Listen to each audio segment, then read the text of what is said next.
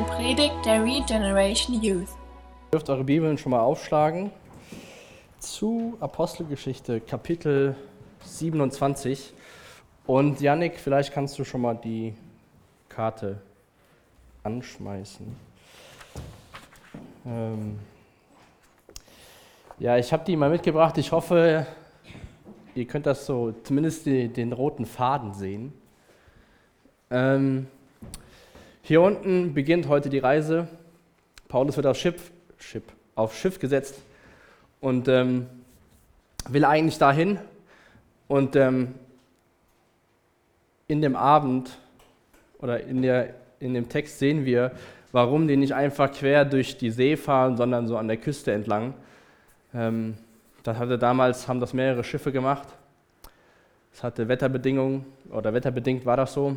Aber Paulus fängt quasi an auf seinem letzten Weg nach Rom. Das war ja das Ziel von Paulus. Das hat er in Römer sich auch gewünscht.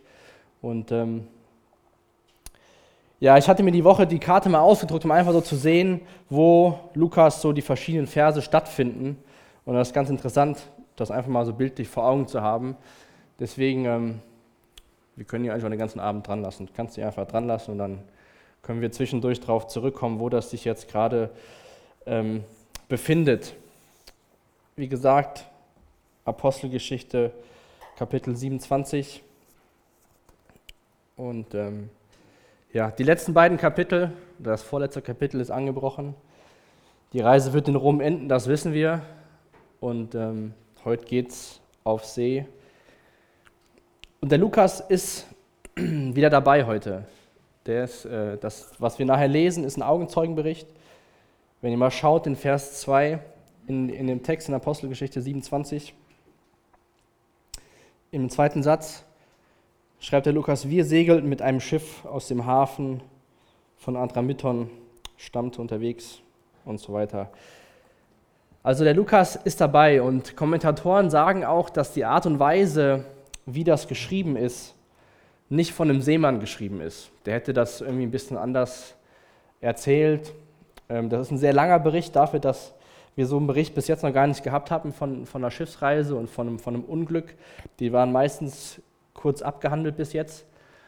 Aber auch Historiker sind sich daher sicher, dass das wirklich so passiert ist. Ähm, es gibt ein, zwei oder vielleicht auch mehrere Leute, die sagen, das hat der Lukas sich alles so erfunden. Ähm, ist eine nette Geschichte, hört sich ganz gut an, klingt ein bisschen spannend. Aber der war selbst dabei und ähm, das, was wir lesen, ist wirklich passiert. Das ist nicht irgendeine erfundene Geschichte, Dazu steht es noch in Gottes Wort. Somit ist das auch wahr, was da drin steht. Da denkt sich Gott keine Geschichten aus, die nicht so passiert sind. Und ähm, Paulus hat sich ja beim letzten Mal auf den Kaiser berufen, weil er keine faire Verhandlung sah, sowohl in Caesarea als auch in Jerusalem. Und ähm, dem wurde gebilligt, weil er ist römischer Staatsbürger. Und so geht die Reise los. Ich werde jetzt erstmal die ersten acht Verse lesen. Das ist so die erste Etappe wenn wir am Ende von den Versen sind, wird Paulus und das Schiff wird sich hier auf der Insel befinden. Das heißt, der erste Teil der Reise geht relativ schnell. Lukas beschäftigt sich hauptsächlich dann auch mit dem zweiten Teil der Reise, wo es dann so rübergeht bis Malta, wo dann der Sturm kam. Also Apostelgeschichte 27, Vers 1. Als die Zeit gekommen war, nach Italien zu segeln, wurden Paulus und mehrere andere Gefangene einem Offizier namens Julius, einem Würdenträger der kaiserlichen Garde, übergeben. Aristarch, ein Mazedonier aus Thessalonich, begleitete uns ebenfalls. Wir segelten mit einem Schiff, das aus dem Hafen von Adramytton stammte und unterwegs mehrere Häfen an der Küste der Provinz Asien anlaufen sollte. Als wir am nächsten Tag in Sidon anlegten, gestattete Julius Paulus freundlicherweise an Land zu gehen und Freunde zu besuchen damit sie in den Nötigen versorgt werden können, konnten. Also Paulus durfte an der, an der äh, zweiten Station, das ist noch hier unten im grünen Bereich, durfte an Land gehen. Das heißt, er hat schon da mehr äh, bekommen als andere Gefangene. Aber die anderen Gefangenen waren sehr wahrscheinlich auch Leute, die zum Tode verurteilt wurden. Die wurden mit dem Schiff nach Rom gebracht und durften sich dann im Kolosseum ihre letzten Minuten des Lebens verdienen. Und Paulus war ja noch gar nicht verurteilt. Das gab eine Anklage, aber keine Verurteilung. Und so hatte er auch selbst auf dem Schiff unter dem Julius einige Vorzüge, die andere nicht hatten. In Vers 4, nachdem wir von dort wieder in See gestochen waren, hatten wir durch starke Gegenwinde Schwierigkeiten, den Kurs zu halten. Und deshalb segelten wir nördlich von Zypern zwischen der Insel und dem Festland hindurch. Also da sehen wir schon, dass aufgrund von den Winden sie den Umweg um Zypern nehmen, um da einfach geschützter an der Küste zu sein und nicht so weit auf dem offenen Meer. Wir fuhren die Küste der Provinzen Sizilien und Pamphylien entlang und legten in Myra in der Provinz Lycien an. Dort fand der, Offenz, Offenz, Offenz, dort fand der Offizier ein ägyptisches Schiff auf, aus Alexandrien, das nach Italien unterwegs war und brachte uns dort an Bord.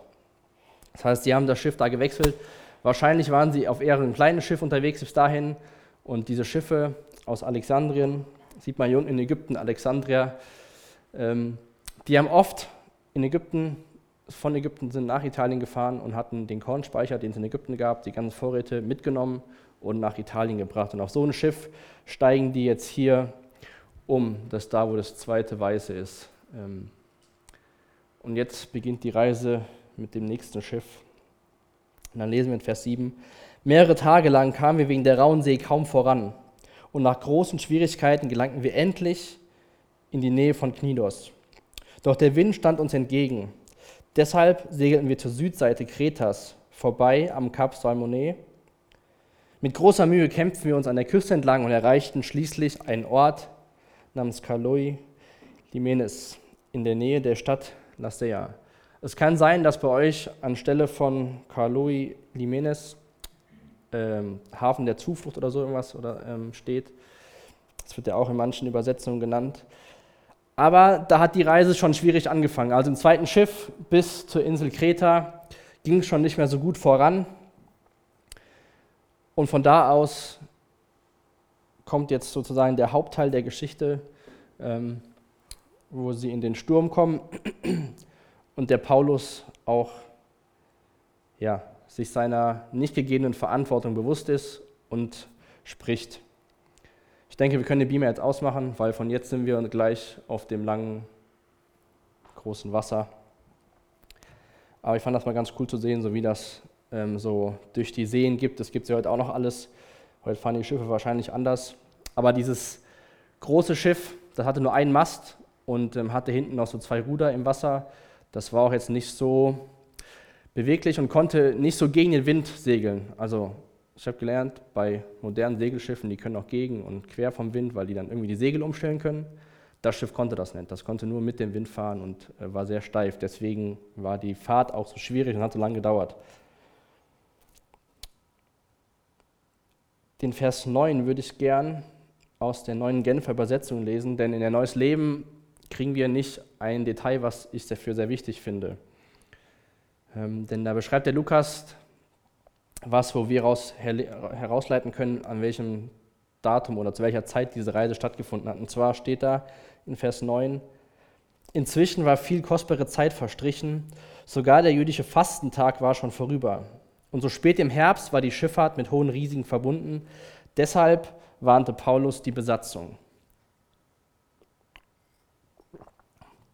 Der jüdische Fastentag, der Versöhnungstag, war in dem Jahr, das war 59 nach Christus am 5. Oktober.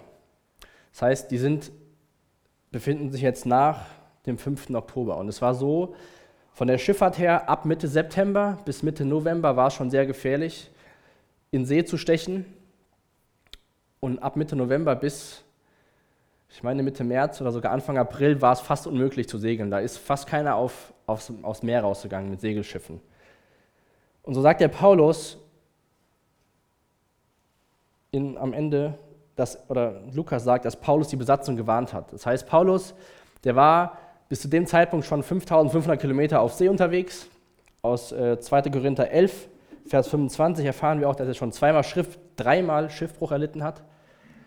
Das heißt, er war vielleicht in Augen der Seeleute und dem Offizier ein Gefangener, aber ein Gefangener mit viel Seeerfahrung. Und der hat denen gesagt, Leute, es ist schon so spät, also es ist schon Spätherbst, lass uns nicht weiterfahren, weil sie hatten ja sowieso schon Schwierigkeiten, überhaupt erst nach Kreta zu kommen, weil davor die Reise schon ähm, durch den Wind schwierig war. Aber die Geschichte geht anders weiter. Ich lese jetzt mal ab Vers 10 wieder, ganz normal in der Neues Leben Übersetzung. Da ist die Rede von Paulus. Männer, wir werden in Schwierigkeiten geraten, wenn wir jetzt aufbrechen. Uns drohen nicht nur Schiffbruch und Verlust der Fracht, sondern auch Gefahr für Leib und Leben. Doch der Offizier, der für die Gefangenen verantwortlich war, hörte mehr auf den Steuermann und den Schiffseigner als auf Paulus. Ist ja auch, äh, wenn man das mal so, so betrachtet, irgendwie ein bisschen logisch. Der Offizier weiß nicht, wer der Paulus ist, der fragt auch nicht nach, hey, warum hast du denn die Bedenken, sondern vertraut den Leuten, die ähm, nach außen hin die bessere Erfahrung haben, dem Steuermann und dem Schiffseigner.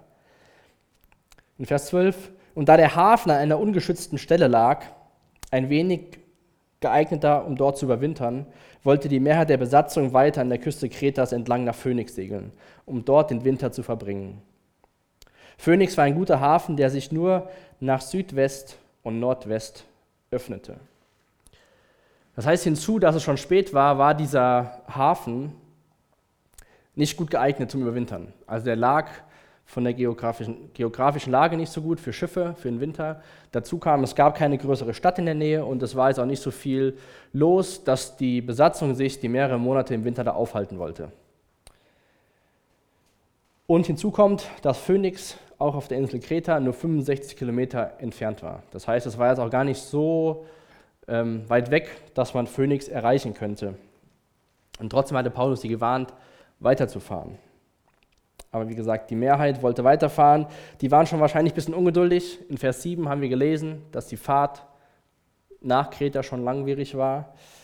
Ähm, sie haben sich unwohl gefühlt in dem Ort, die wollten da nicht überwintern. Es gab nichts, was sie den Winter tun sollten. Und dann in Vers 13 lesen wir davon, als dann ein leichter Südwind sich erhob, dachten die Seeleute, sie könnten es schaffen. Das heißt, auch noch die, sage ich mal, Naturgewalten waren so, dass es alles danach aussah, ein guter Zeitpunkt loszureisen. Also listeten sie den Anker und segelten in Küstennähe weiter an Kreta entlang.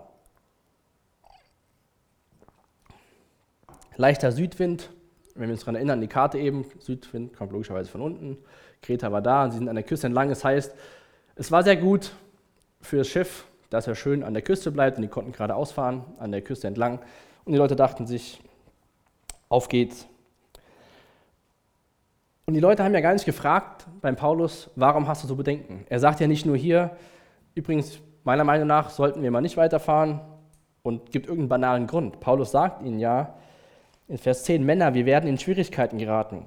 Wenn wir jetzt aufbrechen, uns drohen nicht nur Schiffbruch und Verlust der Fracht, wie gesagt, das war dieses riesige Schiff mit den ganzen Essensvorräten aus Ägypten für Italien, sondern auch Gefahr für Leib und Leben.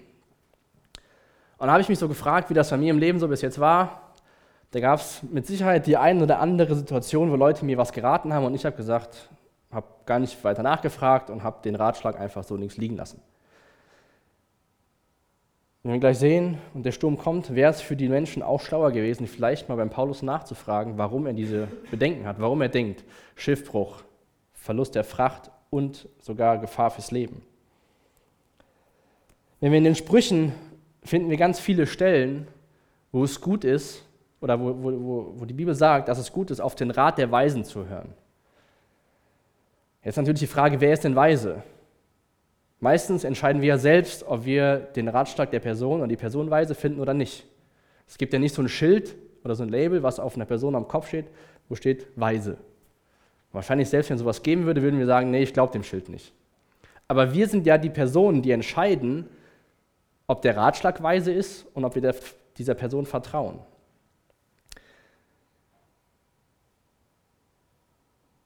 Und deswegen treffen wir im Endeffekt die Entscheidung, ja, das ist ein guter Rat oder das ist ein schlechter Rat.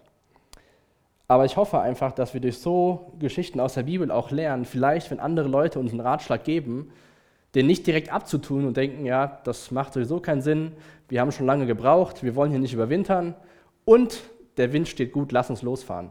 Sondern vielleicht dann mal zu fragen, hey, warum denkst du denn, dass das und das jetzt nicht gut wäre? Warum sagst du mir das? Gerade als junge Menschen können wir oftmals von, allen, von älteren Menschen lernen, ältere Menschen auch von uns, aber dafür müssten die die Timotheusbriefe lesen. Wir sind heute Abend in der Apostelgeschichte und wir sind die Jungen.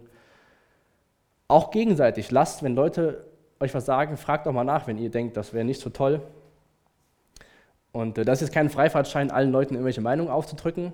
Paulus hatte Weisheit, sei es jetzt von Gott gegeben oder auch einfach menschlichen Verstand, weil er wusste, wir sind im Herbst, es ist die gefährliche Zeit Mitte September bis Mitte November und er selbst hatte Schiffbruch schon erlitten und war viele tausende Kilometer auf See. Aber wie gesagt, ab jetzt bis fast zum Ende vom Kapitel sehen wir die Folgen von dieser Missachtung von dem Ratschlag von Paulus. Ab Vers 14. Doch plötzlich schlug das Wetter um und ein Wind mit der Kraft eines Wirbelsturms, den man Nordost nennt, kam auf. Also wie gesagt, die sind ja an Kreta entlang, südlicher Wind, sieht alles gut aus, bleiben dran und jetzt kommt von Nordosten Wind. Das heißt, der Wind schiebt das Schiff komplett weg von der Küste aufs offene Meer. Als es ihnen nicht gelang, das Schiff in den Wind zu drehen, gaben sie auf und ließen es treiben. Das heißt, hier sehen wir schon die erste Folge von der Missachtung von dem Ratschlag von Paulus, dass sie die komplette Kontrolle über das Schiff verlieren. Die haben es einfach nur noch treiben lassen. Wir segelten südlich an einer kleinen Insel namens Kauda vorbei, wo wir mit großer Mühe das Rettungsboot an Bord zogen, das wir im Schlepptau mitführten. Das war damals ganz üblich, dass das ähm, Rettungsboot nicht irgendwie auf dem Schiff war, sondern dass es hinterhergezogen worden ist. Und ähm, die haben es versucht reinzuziehen durch diesen Wellengang, der dann kam, weil sie aufs offene Meer kamen. Dann spannten wir Seile um den Schiff rum, um ihn zu sichern. Das heißt, die haben unten drunter, wie immer das gemacht haben, haben die Seile gespannt, um das, das Holzschiff zusammenzuhalten, weil die Angst hatten, es geht kaputt. Die Seeleute hatten Angst, zu den Sandbänken der Syrte vor der afrikanischen Küste getrieben zu werden. Deshalb warfen sie den Anker aus und ließen sich vom Wind vor dem Wind hertreiben.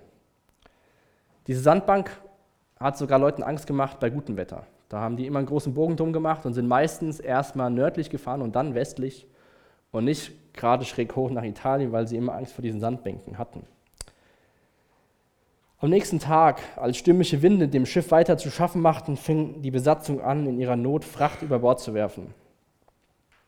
Das heißt, nicht nur sind sie offen am Meer, lassen sich treiben, jetzt verlieren sie auch noch Fracht, was eigentlich notwendig war, nach Italien zu bringen.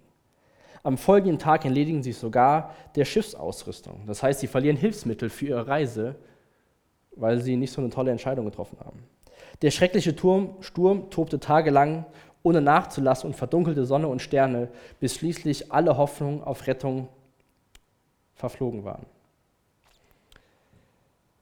Wie gesagt, das ist ja diese Herbstzeit, wo es sowieso gefährlich war, von daher war so ein Windwechsel gar nicht untypisch. Das war jetzt nichts, was noch nie vorgekommen ist. Ähm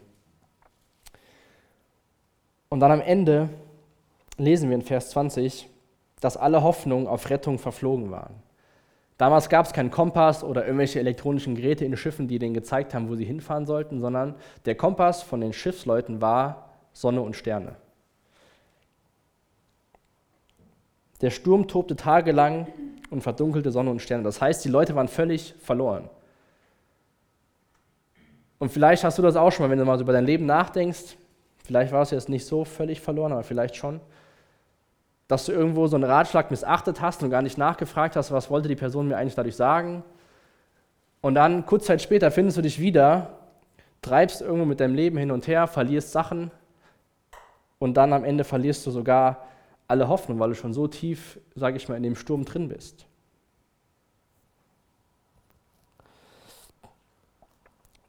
Das Schiff und die Seeleute, vor allem die Menschen, hatten ihre Navigation verloren. Es gab keine Sonne, kein, oder sie sahen keine Sonne, keine keine Sterne und waren auf dem offenen Meer.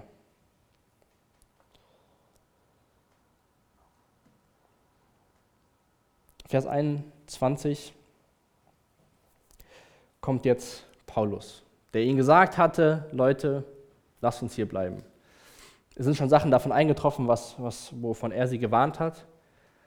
Und ähm, ich finde das aber trotzdem erstaunlich, obwohl Paulus Gefangener auf dem Schiff war. Klar, er hatte Privilegien, das hatten wir gesehen, dass er an Land durfte und auch ähm, Lukas dabei war. Aber trotzdem war er einfach nur ein Gefangener.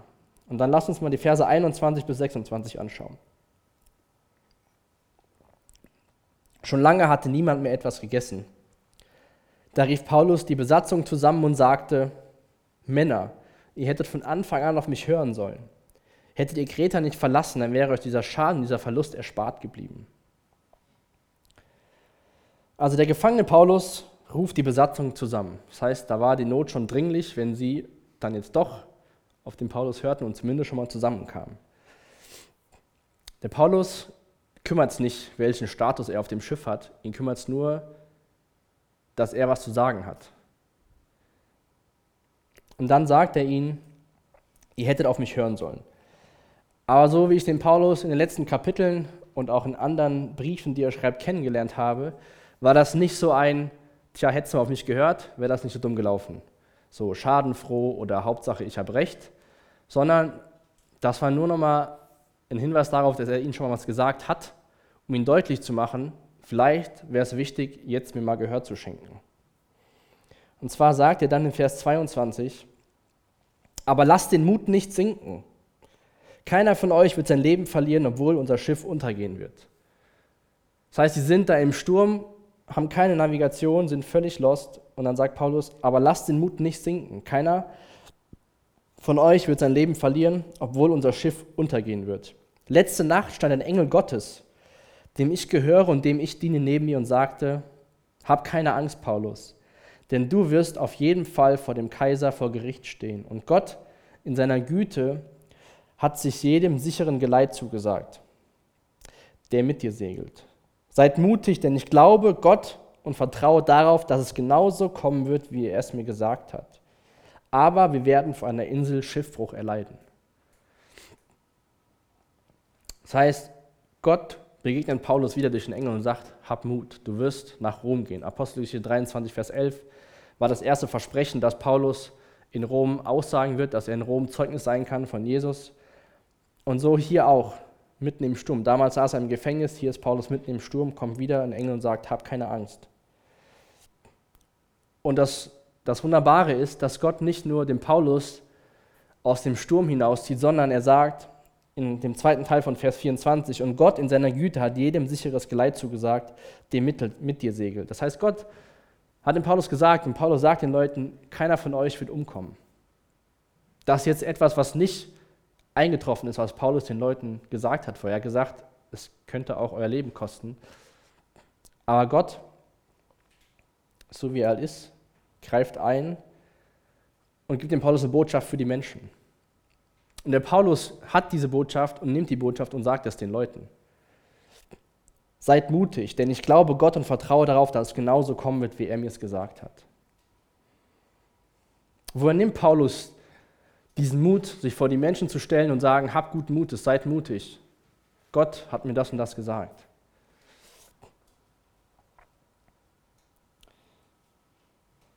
Und ich glaube, einmal logischerweise durch diese persönliche Beziehung mit dem, äh, persönliche Begegnung mit dem Engel, wo das kam, aber wenn wir uns das Leben von dem Paulus in den letzten oder in der Apostelgeschichte seit Kapitel 9 anschauen,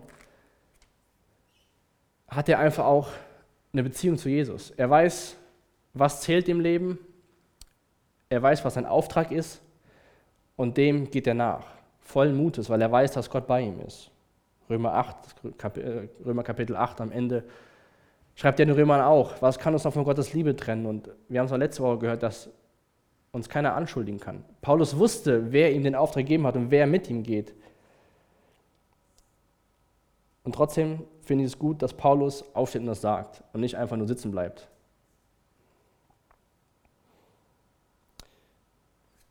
Und so ist es auch heute noch. Wir sind Botschafter der Hoffnung.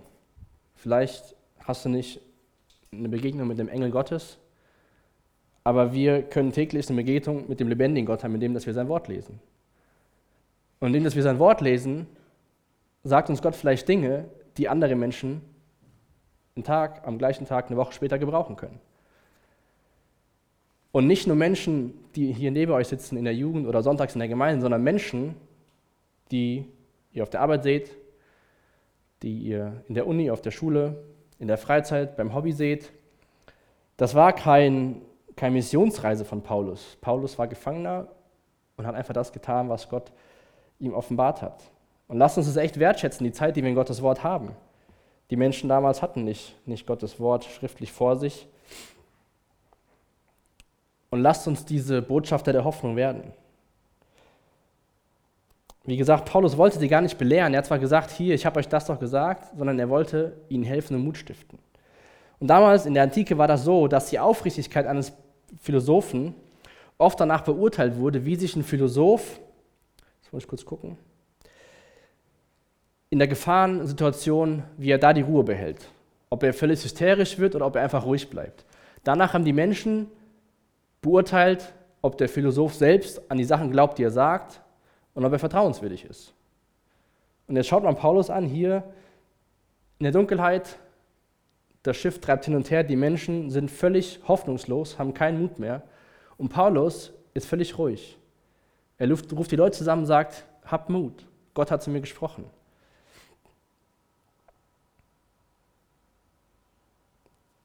Und so lasst uns auch, indem dass wir persönlich die Beziehung zu Jesus pflegen, indem dass wir persönlich wachsen, in Situationen, wo alle Menschen durchdrehen und völlig Panik, völlig, völlige Panik schieben, lasst uns lernen die, lernen, die Ruhe zu bewahren.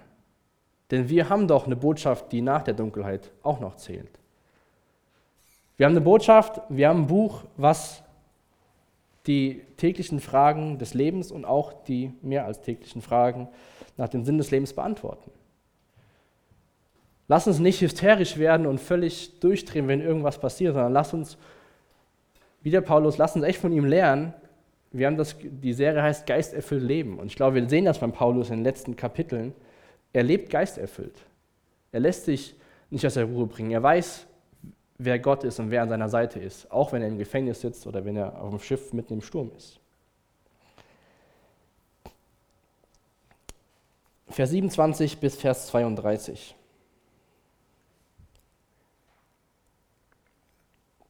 Als wir in der 14. Nacht dieses Sturmes gegen Mitternacht, als wir in der 14. Nacht dieses Sturmes gegen Mitternacht in Triadria getrieben wurden, merkten die Seeleute, dass Land in Nähe war.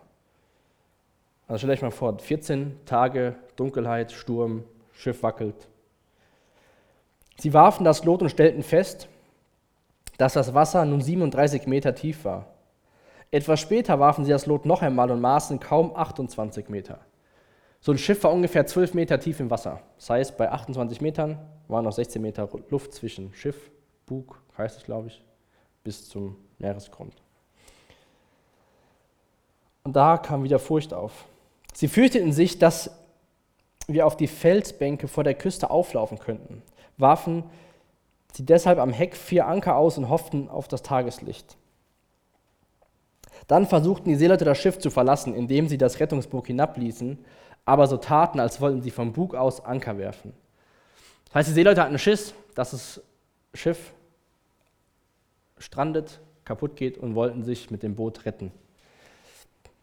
Die Leute, die eigentlich wissen, wie man in so einem Sturm navigiert, die Leute, die Erfahrung haben, wollten, wir sehen das gleich, die 276 Leute zurücklassen und wollten sich selbst in Sicherheit bringen. Aber der Kollege Paulus war auch an Bord. Doch Paulus sagte zum Offizier und den Soldaten, wenn die Seeleute nicht an Bord bleiben, könnt ihr nicht gerettet werden. Da kappten die Soldaten die Seile und ließen das Boot ins Meer fallen. Auch hier redet der Paulus, als ob er Kapitän vom Schiff ist. Er hat einfach die Kapitänsbinde sozusagen übernommen. Ihm war ganz egal, ob Gefangener oder nicht Gefangener. Wir sehen das, dass Paulus ein begabter Leiter war, von Gott eingesetzt. Und er hat seine Verantwortung hier wahrgenommen und sagt, hier Leute, wenn ihr geht, dann sterben wir alle. Paulus wusste, dass diese Fähigkeiten von den Männern brauchten. Die Seeleute, die wussten, wie man so ein Schiff navigiert, die das Schiff wahrscheinlich am besten kannten, weil sie mit dem Schiff immer von Ägypten nach Italien hin und her fuhren. Also Paulus hat hier auch jetzt sozusagen seinen Verstand nicht ausgeschaltet. Auch wenn Gott gesagt hat, es wird nichts passieren, wusste Paulus, dass er die Seeleute braucht, um zumindest bis vor die Insel Malta zu kommen, weil da strandet das Schiff dann. Nur weil man geisterfüllt lebt, heißt man nicht, dass man den Verstand ausschalten muss. Paulus wusste, wie man geisterfüllt lebt und den Verstand richtig benutzt.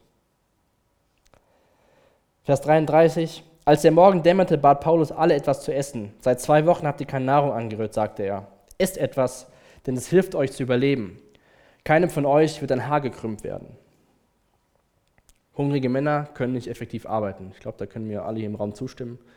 Wenn man Hunger hat, dann kann man nicht gut lernen. Wenn man Hunger hat, dann hat man keine Lust zu arbeiten. Wenn man zu viel isst, dann hat man auch dann keine Lust mehr zu arbeiten. Aber die Leute haben seit 14 Tagen nichts gegessen. Warum? Erfahren wir nicht. Teilweise haben sie Sachen vom Bord geworfen, vielleicht hatten sie Angst und wollten das mal aufheben, falls es dann gar nicht mehr ging, dass sie dann was zu essen hatten. Vielleicht konnten sie auch gar nicht zubereiten, weil das ja alles hin und her am Wackeln war. Vielleicht waren sie einfach seekrank, keine Ahnung. Auf jeden Fall hat der Paulus gesagt, wenn wir gerettet werden wollen, müsst ihr da bleiben und müsst was essen, damit wir gestärkt unser Schiff zumindest bis vor die Insel Malta fahren. David Gusick hat gesagt, Gott hat viele Verheißungen seines Trostes und Fürsorge für uns in verzweifelten Zeiten. Aber sie kommen uns nur zugute, wenn wir ihn glauben. Das heißt, du kannst noch so oft deine Bibel lesen und kannst lesen, wie es David ging und was am Ende passiert ist. Wenn du dem ganzen kleinen Glauben schenkst, dann kannst du sonst so ein Buch lesen, dann hilft es dir nicht weiter. Paulus hat daran geglaubt, was Gott ihm gesagt hat. Und dann, das finde ich total cool, das ist jetzt kein Abendmahl, sondern es ist einfach nur normales Essen, aber auch da, er ist am Schiff mit lauter Leuten, die von Jesus nichts am Hut haben. Und dann, Vers 35, dann nahm er etwas Brot, dankte Gott vor ihnen allen, brach ein Stück ab und aß es. Das heißt, sie haben alle zusammen gegessen, Paulus hat ganz normal fürs Essen gedankt. Nachdem sie gegessen hatten und sich an die Worte Paulus erinnert hatten, steht in Vers 36, da fassten sie neuen Mut und begannen zu essen.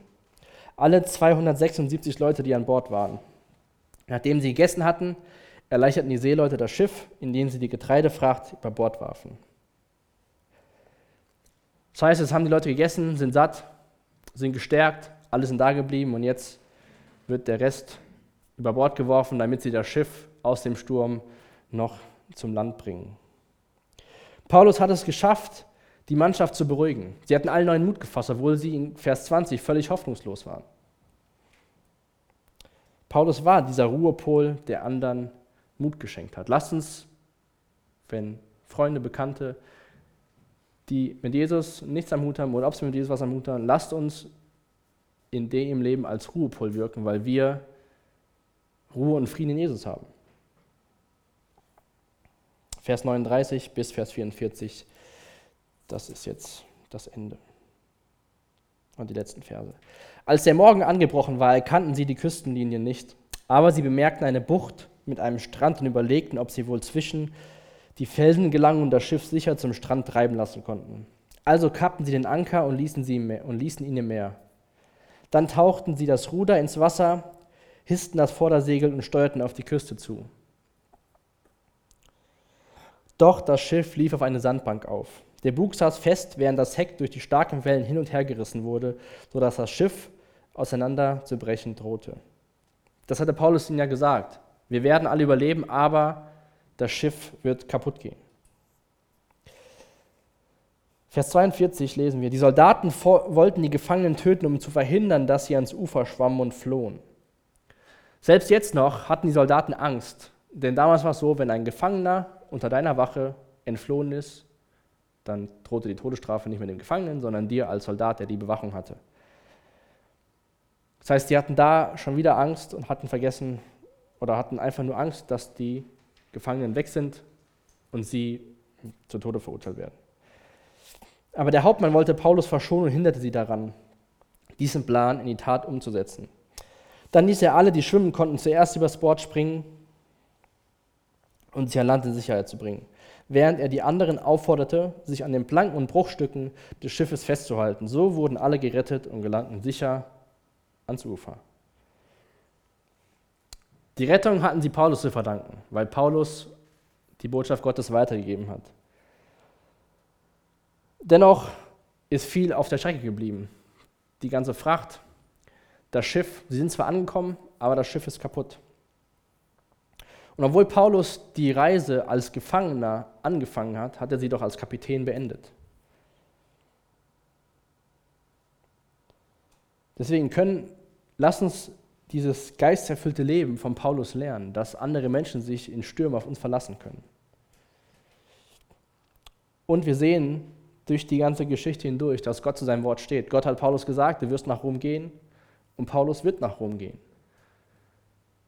Gott hat auch hier wieder den römischen Hauptmann oder einen römischen Hauptmann gebraucht, um zu sagen, nee, ihr bringt die Gefangenen nicht um. Dadurch blieb Paulus am Leben. Ich glaube nicht, dass der, dass der römische Hauptmann wusste, dass er eine Rolle in Gottes Plan spielt, den Paulus zu beschützen. Aber das hatten wir schon mehrmals so, dass Leute was gemacht haben, wo sie vielleicht gar nicht wussten, dass Gott die Fäden in der Hand hat. Und so hoffe ich auch, dass wir dadurch, durch diesen Text ja wieder sehen, dass Gott souverän ist in dem, was er vorhat. Dass er seinen Plan vollenden wird. Und ähm, ich würde gerne zum Abschluss Verse aus Kolosser vorlesen, aus Kolosser 3, die schreibt auch der Paulus. Und ähm, da geht es darum, um das Verhältnis zwischen Arbeitern und Arbeitnehmern, also Sklaven auch. Und da schreibt der Paulus den Leuten, wo auch immer ihr eure Arbeit, worin auch immer eure Arbeit besteht, tut sie mit ganzer Hingabe, denn letztlich dient ihr nicht dem Menschen, sondern dem Herrn. Ihr könnt sicher sein, dass ihr von ihm Lohn bekommt, das Erbe, das er euch für euch im Himmel bereithält. Darum dient ihm Christus, dem Herrn. Was immer ihr tut, tut es für den Herrn. Paulus hat es hier auf die Arbeit bezogen, aber das ist sicherlich ein geistliches Prinzip, was wir in der Bibel sehen, dass es nicht nur auf die Arbeit begrenzt ist, sondern dass es auf unser Leben Auswirkungen haben sollte, dass wir, was wir auch immer tun, dem Herrn tun und nicht denken, ja, die haben nicht auf mich gehört, sollen sie doch im Sturm verloren sein. Ich würde gerne zum Abschluss noch beten und dann haben wir nachher noch Zeit in den Kleingruppen, da können wir noch ein paar Fragen und können drüber reden. Aber lasst mich noch beten und dann haben wir noch Erstzeit im Lobpreis. Jesus, danke dir für den Abend und danke dir für das Beispiel von dem Paulus. Ich bitte dich echt, dass wir von ihm lernen, geisterfüllt zu leben, dass wir lernen, im Geist zu wandeln und den Verstand nicht auszuschalten. Jesus, danke für seinen Mut und dass er seine, seine Gaben eingesetzt hat, dass er nicht darauf gewartet hat, bis jemand ihn gerufen hat und nach seinem Rat gefragt hat, sondern dass er einfach aufgestanden ist, Jesus. Ich bitte dich, dass wir zu Menschen, zu Männern und Frauen werden, die durch deinen Frieden Ruhepole sind in einer Welt, wo Chaos ist, wo viele Menschen im Sturm herumtoben. Ich bitte dich, dass wir dein Wort mitnehmen, da wo wir hingehen, Jesus. Dass wir Menschen ermutigen durch dein Wort, auch wenn wir denken, sie können da gar nichts mit anfangen. Danke, dass wir das heute Abend gesehen haben, dass Paulus deine Worte einfach gesagt hat und Menschen hatten wieder Hoffnung gefunden, Jesus. Ich bitte für die Kleingruppen, dass du die Zeit segnest und dass wir voneinander lernen und gemeinsam dir ähnlicher werden. Amen. Danke für das Anhören der Predigt. Weitere Informationen findest du unter regenerationyouth.de